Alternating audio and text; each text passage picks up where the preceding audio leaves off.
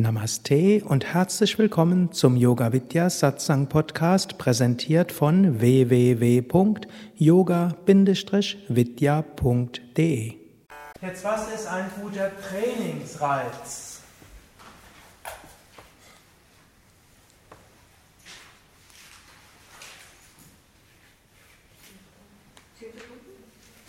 Zehn Sekunden ist jetzt kein Trainingsreiz. Zehn Sekunden ist eine Zeiteinheit. Bitte? Dass man es spürt. Was spürt? Ihr meint alle das Richtige natürlich, aber sagt es mal. Es reicht jetzt nicht, wenn ihr jetzt dorthin geht und sagt irgendwo, hm, jemand interviewt euch, was ist ein Trainings, was ist ein guter Trainingsreiz für Flexibilitätstraining? Zehn Sekunden. Oder man spürt etwas, das ist ein Trainingsreiz für Flexibilität.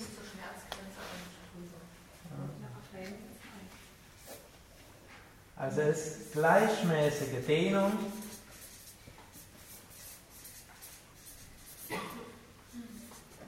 Mindestens, man sagt heute doch 20 bis 30 Sekunden. Als Optimum gilt mindestens eine Minute. Ab 10 Sekunden bringt es überhaupt irgendetwas, aber für ein effektives Dehntraining muss eine Dehnung 20 bis 30 Sekunden lang gehalten werden. Und dann kommt auch dazu, das Erste. Das Zweite ist unter, also bei entspanntem Muskel,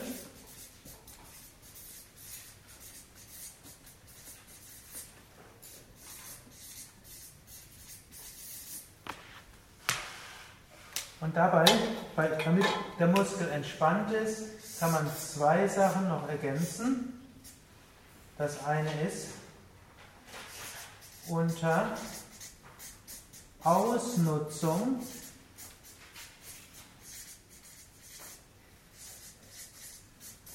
Des Dehn-Entspannungsreflexes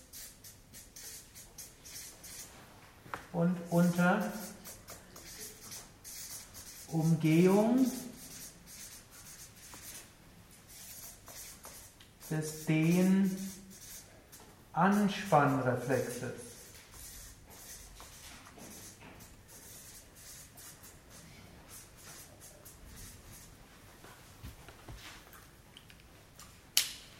Gut, das will ich etwas erläutern. Also zunächst mal gleichmäßige Dehnung, mindestens 20 bis 30 Sekunden, optimal eine Minute oder länger, wobei irgendjemand in irgendeinem sportmedizinischen Buch habe ich gelesen, um den Muskel zu seiner maximalen Dehnung zu führen, sollte man eine Dehnübung zwei Stunden lang halten.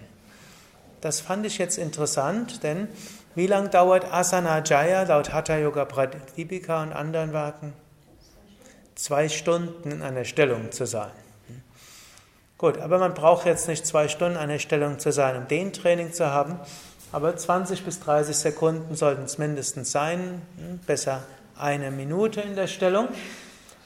Und also was ihr mindestens die Älteren unter euch, also mein Alter und drüber, hm, was ihr wahrscheinlich im Sportunterricht gemacht habt, was habt ihr für Dehnung gemacht?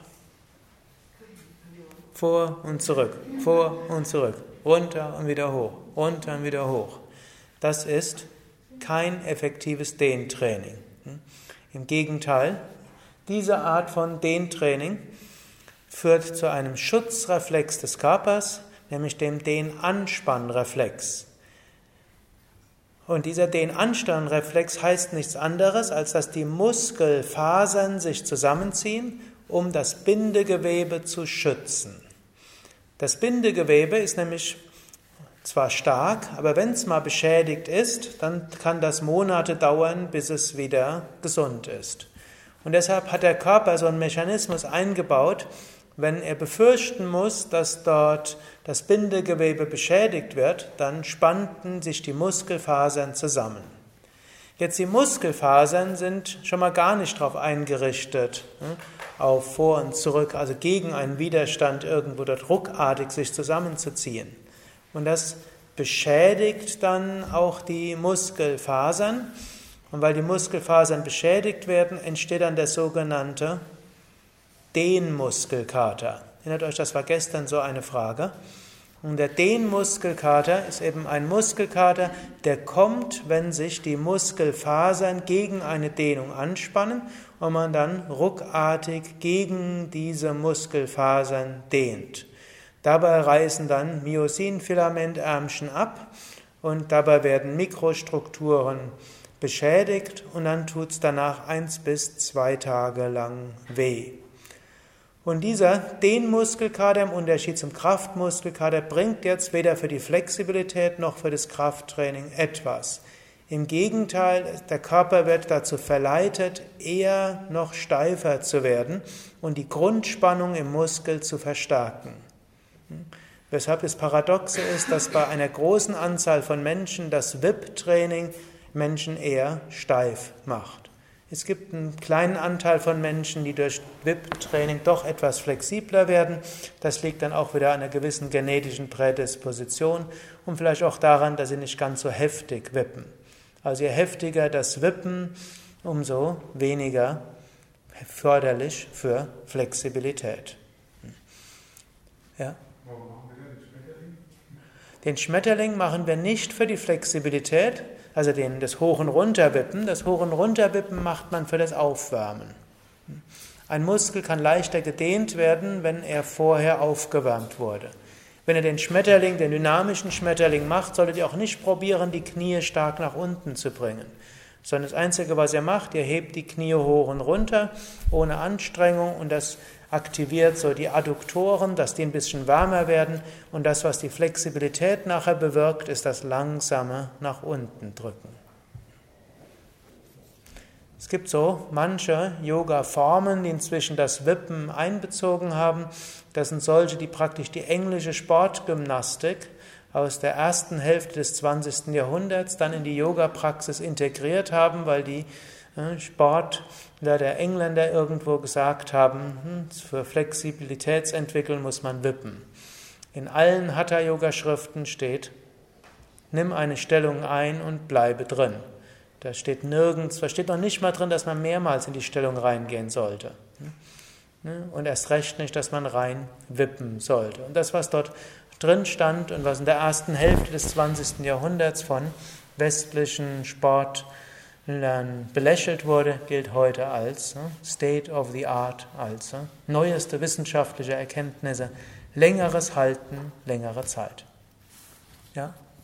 Ich meine, ich bin da nicht so verrückt, dass manche Yoga-Arten äh, und Yoga-Stile sagen, auch ein Muskel kann im angespannten Zustand gedehnt werden und das auch bewusst in, in die Übungen mit einbauen.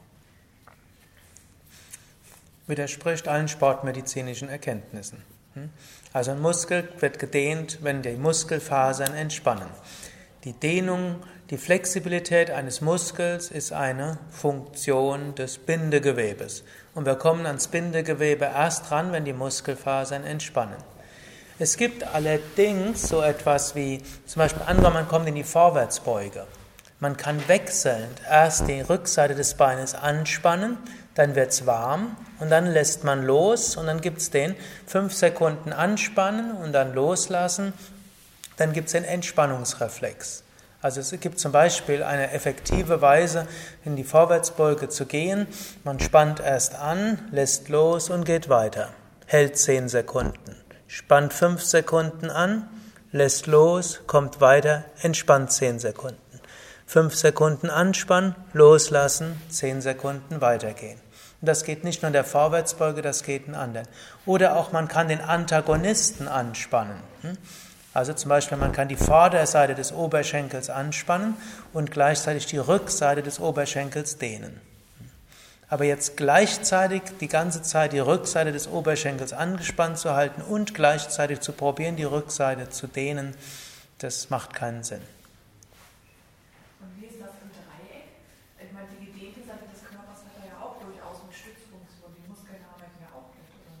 Nicht wirklich. Nö. So ein bisschen Koordinations... Wenn man die Hand nicht aufs Bein richtig abstößt, sondern im Rücken hat oder nur runterhängen lässt, dann ja. doch nicht nur die, die geneigte Seite. Eigentlich im Dreieck solltest du nur dann die Arme locker runterhängen lassen, wenn doch die, das Gewicht runtergehen kann. Wenn du dann mit Kraft der Seite den oben halten musst, dann ist es klüger, du stützt dich ab und lässt so. Ansonsten, hm, wenn du den Arm runterhängen lässt, dann lässt du das ganze Gewicht einfach runterziehen. Wenn du gegenhalten musst, dann ist es ein effektiveres Dehntraining. Du hältst nicht gegen, sondern stützt dich hier ab und gehst dann schrittweise weiter. Natürlich kannst du sagen, du machst das Dreieck nicht für die Flexibilität, sondern machst das Dreieck für die Kraft der seitlichen Muskeln. Dann gehst du so weiter und dann sind die Muskeln zwar lang, aber es ist kein effektives Dehntraining, aber dafür ein Krafttraining hier. Aber eigentlich hm, ist klüger, weil das ja doch eher Dehntraining sein Oder du kannst sagen, ich halte erstmal so eine Weile, dann ist es ein Krafttraining für den Muskel, der etwas in die Länge gezogen ist. Es ist kein Flexibilitätstraining, aber eine Anspannung eines gedehnten Muskels nicht, nicht hilfreich, um weitere Flexibilität zu entwickeln, aber es kann hilfreich sein, eine spezifische Form von Kraft zu entwickeln. Aber wenn du die Flexibilität entwickeln willst, der Seite muss die Seite entspannt sein. Und ob die jetzt entspannt ist, wenn du dich abstützt hier, oder dir gelingt es, die Seite entspannt zu halten, obgleich der ganze Rumpf runterzieht, das musst du dann entscheiden.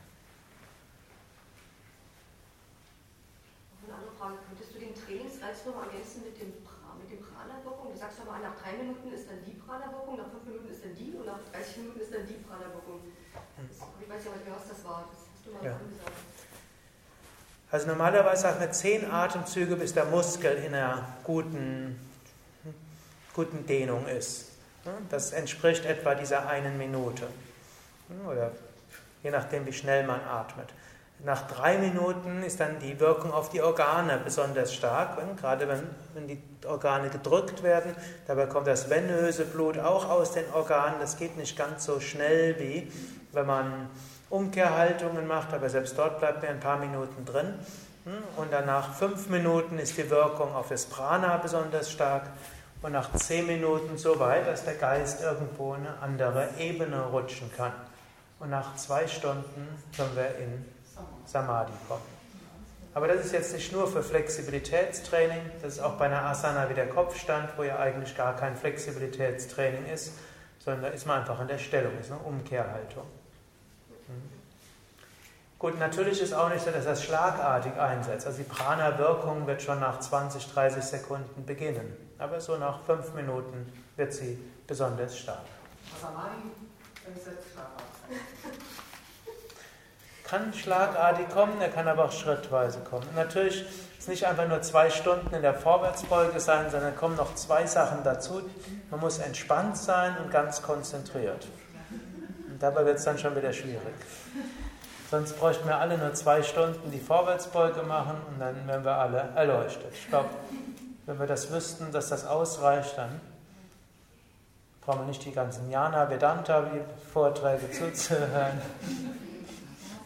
Wir brauchen nicht so viel uneigennützigen Dienst zu machen und so viel Gedanken über alles Mögliche. Jeden Tag Sattwahl versuchen zu leben, jeden Tag unser Sadhana machen hm, und so weiter, sondern einmal und ausreichen. Aber um zwei Stunden entspannen, bei voller Konzentration in einer Stellung sein zu können, dazu ist es gut, alles Mögliche zu tun. Also, Muskelfasern müssen entspannt sein, ansonsten ist es kein effektives Dehntraining. Und um das zu machen, nutzt man den Dehn-Entspannreflex aus. Das heißt, ein Muskel, der mindestens 10 Sekunden passiv gedehnt wird, der kann anschließend entspannen. Und unter Umgehung des Dehn-Anspannreflexes, der Dehn-Anspannreflex wird eben immer dann ausgelöst, wenn der Muskel meint oder der Körper meint, dass eine Gefahr für das Bindegewebe bestehen könnte.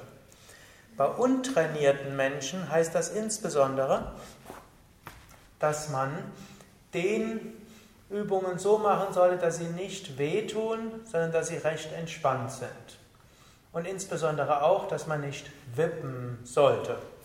Und als Yoga-Lehrer Anfängern schiebt man nicht in die Stellung hinein, sondern man hilft ihnen, sich zu entspannen. Und hm, angenommen, ihr habt zwei Teilnehmer in der Stunde. der eine geht in die Vorwärtsbeuge und hält sie so ganz entspannt, so weit wie er geht. Der zweite zieht kräftig, jedes Mal, ganz besonders kräftig. Die beiden sind am Anfang gleich flexibel und nehmen an, sie sind Zwillingsbrüder, dass alles gleich bleibt. Wer wird nach fünf Wochen flexibler sein? Der, der sanfter übt. Also beim Flexibilitätstraining gilt für Anfänger, sanft, sollte nicht wehtun und es muss entspannt sein und gleichmäßige Atmung ist die, Flex, die Fortschritte der Flexibilität größer, als wenn man zieht. Jetzt aber angenommen, zwei Menschen haben jetzt eins bis zwei Monate lang das beherzigt und sind gleichmäßig und sanft in die Stellung gegangen, sind nie weitergegangen als angenehm und haben immer tief geatmet, sind so weit gegangen, wie sie gleichmäßig ruhig atmen können.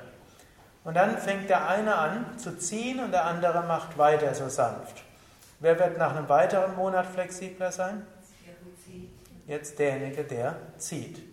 Denn wenn man Yoga übt, hoffentlich hat man nach eins bis zwei Monaten gelernt, wie man die Muskeln entspannt halten kann, selbst wenn man zieht und selbst wenn Muskeln anfangen weh zu tun.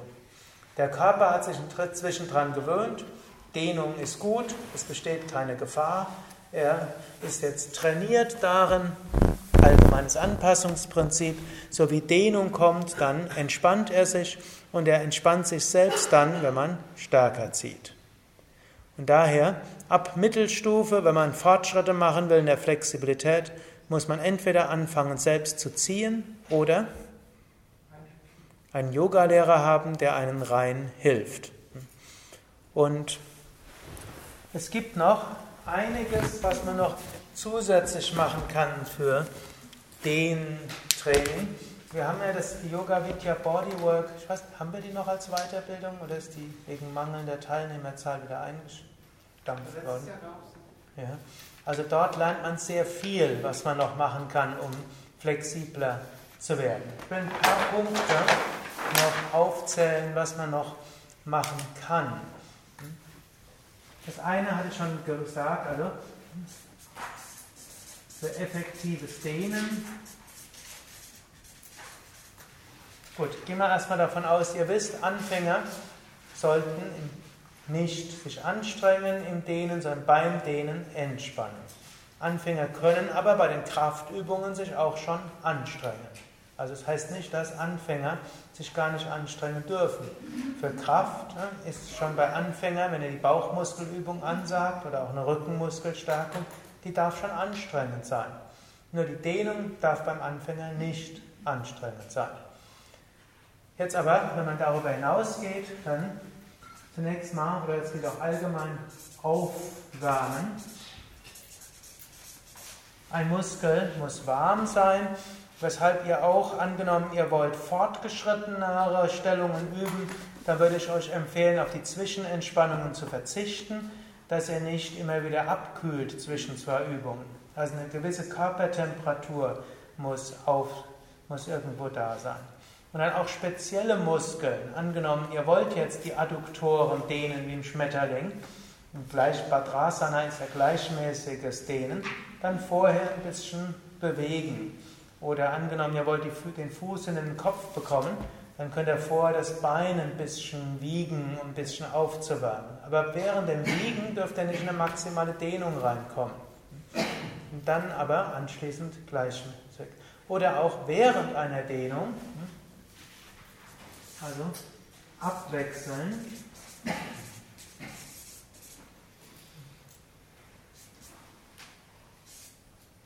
Anspannung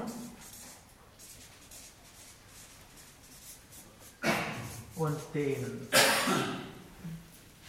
Also wie ich so vorher gesagt habe bei der Vorwärtsbeuge, Ferse gegen den Boden drücken, 5 Sekunden lang loslassen, 10 Sekunden dehnen. 5 Sekunden gegen die Ferse, Ferse gegen den Boden, 10 Sekunden loslassen. Dieses Prinzip geht bei jeder Dehnung, die man dort macht.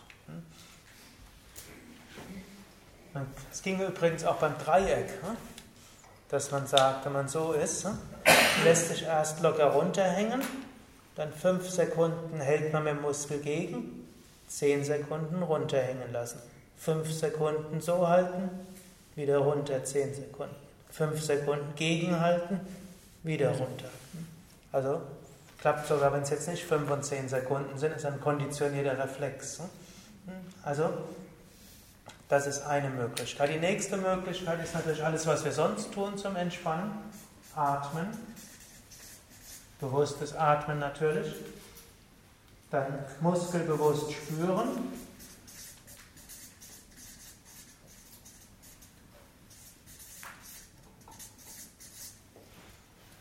Und dann gibt es auch den sogenannten Berührentspannungsreflex.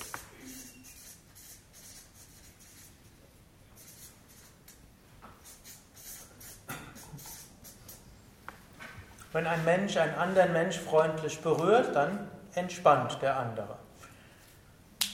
Wenn ihr allerdings, es gibt aber auch den entgegengesetzten Mechanismus, das ist dann der Fluchtkampfmechanismus. Wenn ein Mensch einen anderen berührt und der andere vor dem Angst hat, dann äh, wird alles angespannt. Daher gilt, was müsst ihr als Yogalehrer machen? Sympathisch sein. Und wie müssen eure Korrekturen sein? Hm? Ebenso, dass Teilnehmer keine Angst davor haben, sondern hm? dass so wie er in die Nähe kommt, da lässt er dann los. Und das heißt auch, wenn ihr einem Teilnehmer helft, zuerst die ersten Sekunden die Hand sanft auflegen. Wenn ihr feststellt, dass ein Teilnehmer dann zusammenzuckt, dann gibt es zwei Möglichkeiten. Entweder ihr merkt, der hat vielleicht ein Problem mit Berührung, dann lasst ihr das erstmal und fragt dann nach der Stunde.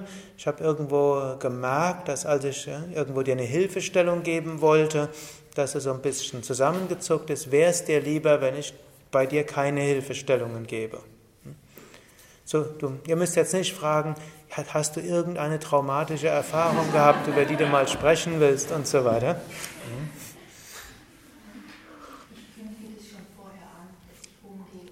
Ja, also zu Anfang kann man das sagen, kann man sagen, ja, ich werde euch auch Hilfestellungen geben hm, und helfen, dass ihr euch entspannen könnt in die Stellung. Und hm, wenn jemand das nicht will, dann kann er mir ja ein Zeichen machen hm, und dann lasse ich das sein. Hm. Aber es ist äußerst selten, dass Teilnehmer das nicht wollen. Bei Frauen ist es noch dazu selten, also Frauen, die Korrekturen machen. Wenn ihr ein Mann seid, dann gibt manche Frauen, die schlechte Erfahrungen mit Männern gemacht haben, die sie auf Yogalehrer projizieren. Es kann aber auch im Laufe der Zeit heilsam sein, dass dann merken, dass ne, freundliches Schieben in die Vorwärtsbeuge durchaus okay ist oder ein sanftes Antippen des Fußes im Schulterstand und dabei die Wade zu entspannen, dass das auch okay ist und das kann dann helfen. Aber wenn ihr eben merkt, dass ein Teilnehmer irgendwo das unsympathisch ist, dann erstmal sein lassen. Es kann aber auch sein, dass die Art eurer Korrektur nicht gut ist, dass er vielleicht zu wuchtig dorthin kommt oder dass ihr einen zu leisen Schritt habt und zu lange schweigt.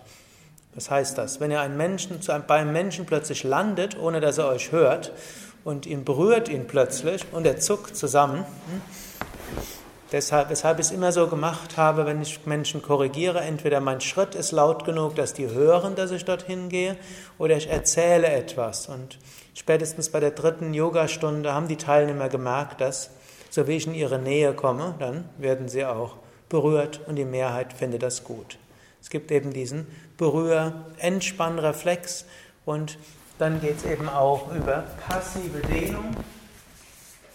Das heißt, der Teilnehmer muss sich nicht bemühen, er muss nicht versuchen, mit irgendwelchen Händen zu ziehen oder mit den Bauchmuskeln zu, anzuspannen, um in die Vorwärtsbeuge zu kommen, sondern er kann einfach loslassen und der Yogalehrer bringt sein ganzes Gewicht dort drauf und vielleicht hm, zieht noch die, die Füße hin und dann kann der Teilnehmer ganz loslassen und macht dabei die größten Fortschritte. Das ist übrigens auch ein guter Trick. Angenommen, ihr habt Anfänger, Mittel- und Fortgeschrittene in einer Stunde, dann bemüht euch immer gerade die Fortgeschrittenen besonders hineinzuschieben. Das so gegen die eigene Intuition, denn so die, hm, jetzt nicht die höhere Intuition, sondern so die menschliche Intuition, ihr habt zehn Teilnehmer, Zwei liegen flach auf ihren Oberschenkeln und drei kriegen mühselig gerade so die Waden. Wen wollt ihr lieber, wollt ihr mehr nach vorne schieben? Hm? Die meisten wollen lieber die nach vorne schieben, die mühselig die Waden dort berühren. Die würde man besser nur berühren und so sanft den Rücken nach oben, insbesondere wenn es Anfänger sind, und ihn nur darauf achten, dass die Schultern entspannt sind und äh, Nacken entspannt. Man muss nicht weiter schieben. Aber die, die schon flach unten sind und ganz entspannen und Kinn auf den Schienenbeinen haben und irgendwo so erscheinen, als ob sie so ganz im Bliss sind, was macht ihr mit denen? weiter nach vorne schieben oder mit einer Hand nach vorne schieben, mit der anderen Hand die Zehen nehmen und zu probieren, die Zehen auf den Scheitel zu setzen. wenn ihr das in zwei, drei Stellungen gemacht habt, dann sind auch die Fortgeschritteneren zufrieden. Sie haben das Gefühl, man hat sich auch mit ihnen beschäftigt. Und die kommen ja auch allein nicht mehr weiter. Wenn die schon so weit sind, und insbesondere wenn es jetzt nicht die Naturtalente sind, sondern solche, die intensiv geübt haben, allein kommen die nicht weiter. Aber ein Yogalehrer kann Ihnen helfen, nochmal zehn Sekunden weiter runterzukommen und kann Ihnen helfen, statt in dem vollen Bogen nur die Zehen zu nehmen, den ganzen Fuß zu nehmen, vielleicht sogar die Fußgelenke. Und in der Cobra, statt nur mit den Zehen den Fuß, den Scheitel zu berühren, den Fußsohlen auf den Scheitel zu geben. Dazu brauchen Sie dann jemand, der dort hilft. Also denkt daran, wenn ihr jemanden habt, der schon flexibel ist, gerade den besonders korrigieren. Also nicht korrigieren, sondern ein Stück weiter helfen. So kommen die noch ein gutes Stück weiter.